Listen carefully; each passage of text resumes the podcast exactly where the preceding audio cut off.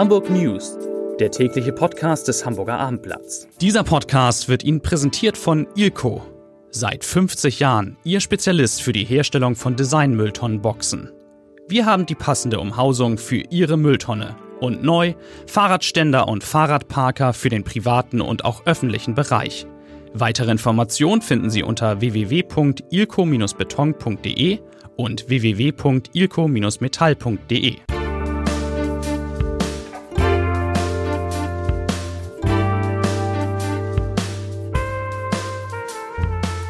Herzlich willkommen zum letzten Podcast in dieser schönen Woche. Mein Name ist Lars Heider und heute geht es um die wirklich spannende Frage, ob sich zum ersten Mal eine Frau um den Posten des ersten Bürgermeisters in Hamburg bewerben wird. Ja, die werden wir klären, diese Frage in diesem Podcast. Außerdem sprechen wir über die Zukunft der Commerzbank, Schrägstrich Comdirect, über neue Klimaschutzpläne für Hamburg und natürlich über den Hamburger SV, der am Wochenende beim Angstgegner Regensburg spielt.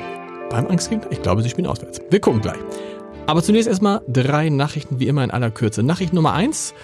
Nur eine Woche nach dem großen globalen Klimastreik, zu dem bekannterweise 100.000 Menschen am vergangenen Freitag in Hamburg auf die Straßen gingen, hat es diese, diese Woche wieder einen Klimastreik gegeben, wieder in der Hamburg Innenstadt. Natürlich waren es nicht wieder 100.000, aber immerhin auch wieder mehr als 3.000 Teilnehmer. Nachricht Nummer zwei geht es auch um Demonstrationen.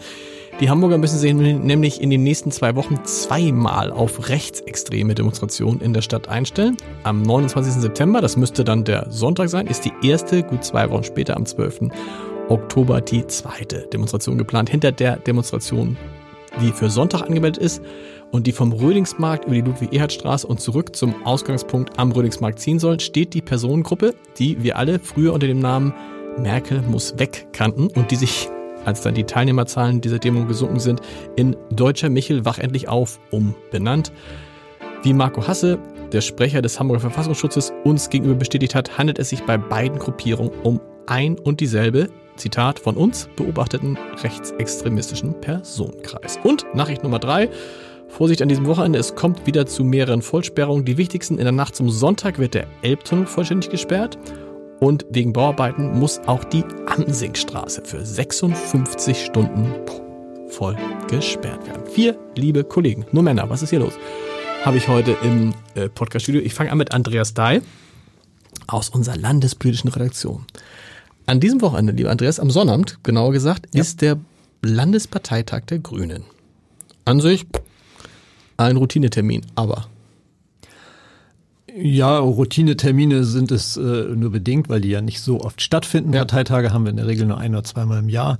Ähm, dieser ist in doppelter Hinsicht besonders. Zum einen, weil die Grünen dort ihr Regierungsprogramm verabschieden wollen für die Bürgerschaftswahl. Und allein die Tatsache, dass sie es Regierungsprogramm und nicht Wahlprogramm nennen, ist natürlich schon viel Stimmt. beachtet worden. Zum ersten Mal, ja?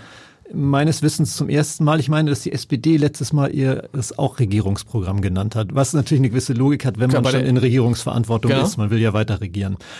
Und der zweite spannende Punkt wird der Auftritt von Katharina Fegebank sein. Ähm, nach allem, was man so hört, wird sie sich dort relativ klar positionieren. Bisher hat sie einmal gesagt, wenn man sie gefragt hat, Frau Fegebank, treten Sie an, um Bürgermeisterin Hamburgs zu werden, hat sie gesagt, wenn die Hamburger eine grüne Bürgermeisterin wollen, dann können sie sie wählen und ansonsten sei sie Spitzenkandidatin ihrer Partei. Ja. Wenn ich jetzt mit dir wetten würde und sagen würde, ähm, wollen wir mal wetten, dass sie morgen erklärt, dass sie vorhat, Bürgermeisterin, ganz offensiv Bürgermeisterin zu werden, würdest du gegen wetten? Nein. das ist, das ist eindeutig. Nein, also das wird sich, und wird das dann, was für eine Rolle spielt das dann überhaupt? Ja, man muss noch abwarten, wie sie sich nun tatsächlich äußern wird. Äh, meine Einschätzung ist, dass sie in dem Punkt für ein bisschen mehr Klarheit sorgen wird. In der Tat hat sie ja bislang jetzt auch nicht ihre Ambition völlig verleugnet. Sie ist gern zweite Bürgermeisterin, hat auf Nachfrage immer gesagt, naja, wer mich als erste Bürgermeisterin haben möchte oder eine grüne Bürgermeisterin, der kann sie ja wählen. Genau. Ich traue mir im Übrigen jede Verantwortung zu, die die Hamburger mir geben. Das war ja schon selbstbewusst, aber sie hat eben nicht gesagt, ich möchte erste Bürgermeisterin werden. Das wäre natürlich gleichbedeutend mit einer gewissen Kampfansage an die SPD und den Amtsinhaber Peter Tschentscher und würde natürlich das Ganze endgültig zu einem Duell machen. Das deutet sich ja jetzt schon an, ja. dass SPD und Grüne in Umfragen wahrscheinlich nicht so weit auseinander liegen. Ob sie wirklich gleich aufliegen wie die letzte Umfrage, das würde ich Eher nicht bezweifeln. wahrscheinlich, genau. Man weiß es nicht genau. Tatsache ist, die Grünen haben natürlich enormen Rückenwind durch die ganze Klimadebatte und es könnte auf so ein Duell hinauslaufen. Und wenn dann noch die Spitzenkandidatin der Grünen sagt, jawohl, ich will Bürgermeisterin werden, ich will also den Amtsinhaber ablösen, dann spitzt das die Situation natürlich nochmal zu. Und sie hat ja noch ein großes Argument neben der ganzen Klimaschutzdebatte, dem Rückenwind der ähm, Grünen auf ihrer Seite. Sie könnte immer sagen, ich finde, es ist höchste Zeit, dass eine endlich in der Geschichte Hamburgs eine Frau erste Bürgermeister wird. Weil wir haben, glaube ich, ich glaube, Peter Schensch hat mir mal gesagt, er ist der 499. Mann als Bürgermeister. Ja, das ist die, ob er der 400 so und so viel ist, weiß ich jetzt nicht. Ich glaube, ganz so viele hatten wir noch nicht. Aber de facto waren es alles Männer. Das ist richtig. Äh, zweite Bürgermeisterin hatten wir schon einige. Und möglicherweise ist das für manche Menschen auch ein Motiv, äh, eher dann die Frau zu wählen. Wobei ich glaube, dass die allermeisten noch eher darauf gucken, wen möchte ich äh, oder wem traue ich dieses Amt zu, ne, von wem möchte ich regiert werden. Äh, und dann ist das Geschlecht, glaube ich, eher zweitrangig. Aber Ist- es kann für einige natürlich durchaus auch ein Argument sein. Ist es ein guter Zeitpunkt, das jetzt zu erklären? Wir haben ja immer noch bis zur Wahl, Oktober, November, Dezember, viereinhalb Monate, fast fünf. Das wird sich zeigen. Ja. Die, haben, die Grünen haben natürlich jetzt diesen Rückenwind ähm, und es spricht einiges dafür, auch jetzt für klare Verhältnisse zu sorgen und die Leute nicht länger am Unklaren zu lassen. Und es wird ja auch so ein bisschen als, du sagtest es ja schon, als Rumgeeier und Geschwurbel interpretiert. Jeder weiß, die würden gerne auch mal stärkste Kraft werden. In den Bezirken sind sie es teilweise schon und die zeigen ja auch, dass sie das aktiv nutzen. Natürlich würden sie das gerne auch auf Landesebene und das spricht dafür, dass jetzt zu sagen, jawohl, ich will das. Wenn die Umfragen natürlich weiter äh, oder in die Richtung gehen, dass sie eher zweitstärkste Kraft werden, dann kann das natürlich auch nach hinten losgehen, So dass es. da nun jemand krampfhaft den doch relativ beliebten und angesehenen Bürgermeister äh, absägen will. Und möglicherweise werden das doch einige Wähler den Grünen zum Nachteil auslegen. Also insofern ähm, No risk, lässt no- das no risk, no fun, oder? Die, ja, genau. Die Grünen äh, erhöhen das Risiko, ganz klar. Ähm, und was dabei rauskommt, wird man sehen. Wir sind gespannt. Bist du da morgen beim, Bundes, äh, beim bin Landesparteitag? da und werde von da berichten. Ja, also morgen auch unbedingt www.abendblatt.de, da erfahren Sie es auf jeden Fall, erfahrt ihr es auf jeden Fall als erster. Vielen Dank. Äh, Andreas, Volker Meester ist da aus unserer Wirtschaftsredaktion, Bankenexperte unter anderem. Com Commerzbank und Comdirectbank haben in der ganzen Woche für Schlagzeilen gesorgt. Die Comdirectbank liegt uns dann besonders nahe, die Commerzbank auch. Aber die Comdirectbank, weil sie vor den Toren Hamburgs in Quickborn ihren Sitz hat mit etwas über 1000 Mitarbeitern, glaube ich, ne? 1600? Rund äh, 1100, 1100. knapp 1100 Mitarbeiter in Quickborn. In. Quick, genau. Und die Frage war mal, was passiert mit der Comdirect Bank, aber auch die Frage, was passiert mit den vielen Filialen der Commerzbank in Hamburg. In Hamburg ist die Commerzbank nach der Haspa die größte Bank. Heute hat sich der Vorstand geäußert.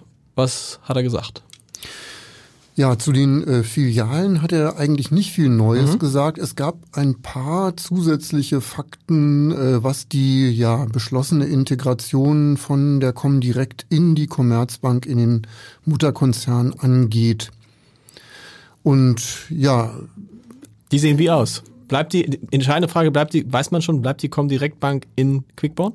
diese, diese entscheidende Frage ist eben leider nicht eindeutig beantwortet Okay. worden. Sondern wie?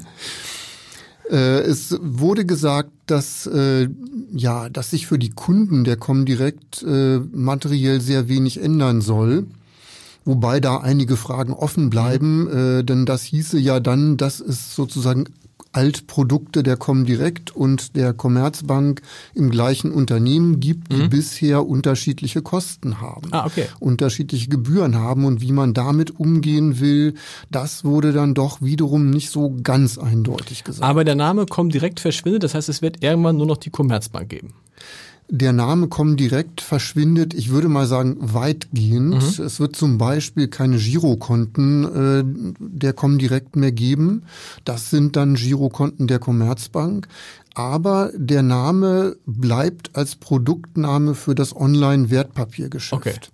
Und keine, wir können niemandem jetzt irgendwas Positives sagen, äh, was mit den Leuten passiert, die bei Comdirect arbeiten, weil das, die Comdirect Bank ist doch eine relativ erfolgreiche Bank gewesen, oder nicht? Die ist eine sehr erfolgreiche Bank gewesen äh, mit ist immer noch, Entschuldigung, ist immer noch, genau. Ja, genau, mit guten Wachstumsraten. Genau das will ja äh, dann die Commerzbank auch sozusagen für sich nutzen.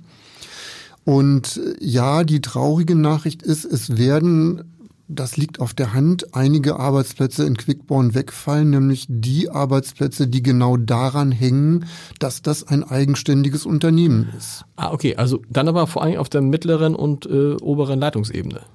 Äh, sicherlich im Verwaltungsbereich. Okay. Es ist ja klar, dass man, äh, wenn man kein eigenes Unternehmen mehr ist, dann zum Beispiel keine Buchhaltung, genau. äh, keine Personalabteilung und solche Dinge braucht. Aber wie groß ist die Wahrscheinlichkeit aus deiner Einstellung, dass die doch in Quickborn bleiben, weil man natürlich die Leute, die man jetzt in Quickborn hat, im Zweifel woanders erstmal finden muss? Genau, das sehe ich auch so. Darum wird Quickborn aus meiner Sicht ein sehr, sehr, sehr wichtiger Standort bleiben, äh, an dem wahrscheinlich nur eine, einige Arbeitsplätze verloren gehen. Gut, lieber Volker, vielen Dank. Henrik Jakobs ist im Studio, unser auch selber Podcaster, HSV-Podcast, HSV, wir müssen reden, HSV. Reporter. Moin. Ich habe ich, moin, ich hab vorhin gesagt, ich, der HSV spielt in Regensburg. Komm, ich stimmt das? Korrekt, gut recherchiert. Sehr, sehr, gut recherchiert. Regensburg, furchtbare Erinnerung. 0 zu 5 im vergangenen Jahr zu Hause verloren, richtig? Ich kann mich nicht erinnern. Und, und 1 zu 2 in Regensburg. Da kann ich mich sehr gut dran erinnern, weil da war ich da. Angstgegner. Wie sind die Voraussetzungen diesmal? Regensburg ist jetzt nicht ein Top-Team in diesem Jahr. Nee, das waren sie aber letztes Jahr auch nicht. Und äh, es gab trotzdem zwei Niederlagen. Der HSV war vielleicht letztes Jahr noch nicht so das Top-Team, was sie geglaubt haben. Ähm, das sieht jetzt aktuell schon besser aus. Und bei Regensburg, ja, so eine kleine Wundertüte. Man weiß nicht so recht, was, was da passiert, aber sie sind auf jeden Fall nicht so stabil wie in der letzten Saison, was aber ja nichts heißen muss, wenn man den HSV kennt. Aber der HSV auch dieses Jahr auswärts, auswärts und zu Hause ziemlich stark. Wenn wir über die Aufstellung sprechen, beim letzten Mal hat äh, Dieter Hecking unter anderem Bakariata draußen gelassen. Wird er mit der gleichen Mannschaft äh, anfangen, die am vergangenen Wochenende ja sehr souverän gegen Aue mit 4 zu 0 gewonnen hat? Ich gehe davon aus, ja. Also so wie sich das im Training angedeutet hat und so wie sich Dieter Hecking gestern geäußert hat, gehe ich davon aus. Und es gibt auch ehrlich gesagt keinen Grund, da irgendwas dran zu verändern. Bakariata ist das jetzt, warum ist der auf einmal raus, damit er mal ein bisschen zur Ruhe kommt? Ja, also ich glaube, dass Dieter Hacking tatsächlich schon länger überlegt hatte, ihn vielleicht ihm eine Pause zu geben. Okay. Dann kam der ganze Fall um seine Identität. Und, dann ging, achso, der vorher schon, da, da ging es nicht, genau. Da hatte ich das Gefühl, er stellt ihn jetzt bewusst auch auf, um es den Leuten zu zeigen, hier, ich bin der Chef und ich entscheide und ich schütze meinen Jungen. Und äh, dann hat er auf St. Pauli nicht so gut gespielt und da hat er dann sowieso schon überlegt, ihn rauszunehmen. Dann kam nochmal die neue Meldung, dass es möglicherweise noch weitergeht mit Ermittlungen und äh, da hat er vielleicht dann nochmal überlegt, hm, was mache ich jetzt, aber dann hat er auch wirklich aus sportlichen Gründen entschieden, ihm mal eine Pause zu geben. Dein Tipp? 2-0. Der HSV wird knapp gewinnen. Wer ist Montag in eurem Podcast? Wisst ihr das schon?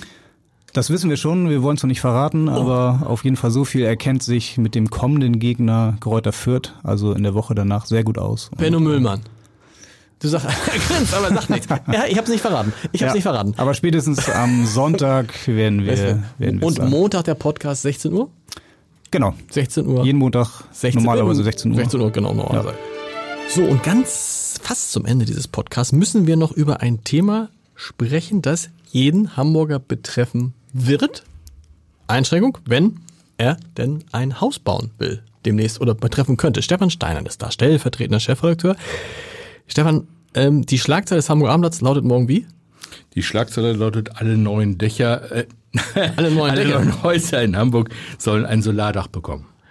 Wow. Und das ist im Moment noch ein Vorschlag? Es ist eine Idee, es ist ein Vorschlag, ähm, den die Grünen erarbeitet haben. Der Umweltsenator Jens Kerster, der arbeitet an einem neuen Klimaplan für die Stadt, hat diese Idee mit einer Einschränkung, sagt er, wenn es wirtschaftlich vertretbar ist.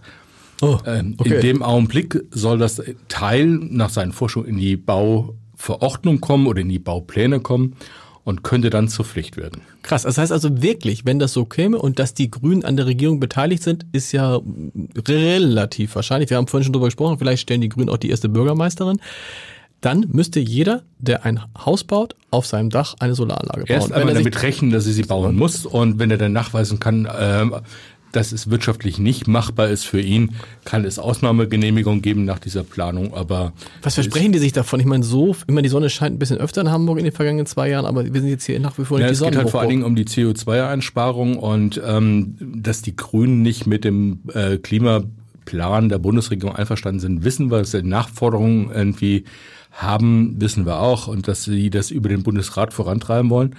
Und eine Möglichkeit oder Maßnahme, die sie in Hamburg ergreifen könnten, wäre halt tatsächlich ähm, Energie zu gewinnen auf diese Art, sei es über Photovoltaik, sei es irgendwie, ähm, ähm, aber auch über einen nächsten Weg, ähm, den wir noch gar nicht angesprochen haben. Ähm, es ist auch die Idee da, dass Heizungen frühzeitig, also die Idee da, diese Umwelt zu entlasten, indem wir Heizungen frühzeitig äh, von Öl äh, umstellen, zum Beispiel auf Gas. Gas, ja, ja, eine wunderbare Idee. Vielen Dank. Und das passt, ist eine gute Überleitung zu unserem Leserbrief des Tages, dem letzten in dieser Woche. Da geht es nämlich, bezieht Herr Dr. Uwe Holzmüller so ein bisschen, bezieht er sich auf unsere Aktion aus dem August, seid nett zueinander und verbindet das Ganze mit, dem, mit der ganzen Diskussion um den Klimaschutz. Herr Dr. Holzmüller schreibt, keiner ist doch vorsätzlich ein Umweltschwein. Wenn die Rahmenbedingungen für jedermann nachvollziehbar, logisch und vernünftig sind, wird Klimaschutz erfolgreich sein. Vor diesem Hintergrund, wir sollten öfters etwas freundlicher miteinander umgehen. Ne? Seid nett zueinander. Gerade in Zeiten größerer globaler Probleme sollten wir es untereinander nicht auch, uns nicht auch noch unnötig schwer machen. Toleranz, Respekt, Umsicht und Rücksichtnahme machen das Miteinander doch viel angenehmer und es ist doch eigentlich ganz einfach, oder? Ja, das frage ich mich. Wir hören uns am Montag wieder. Dann hat Hamburg vielleicht die erste Frau, die Bürgermeisterin werden will. Tschüss.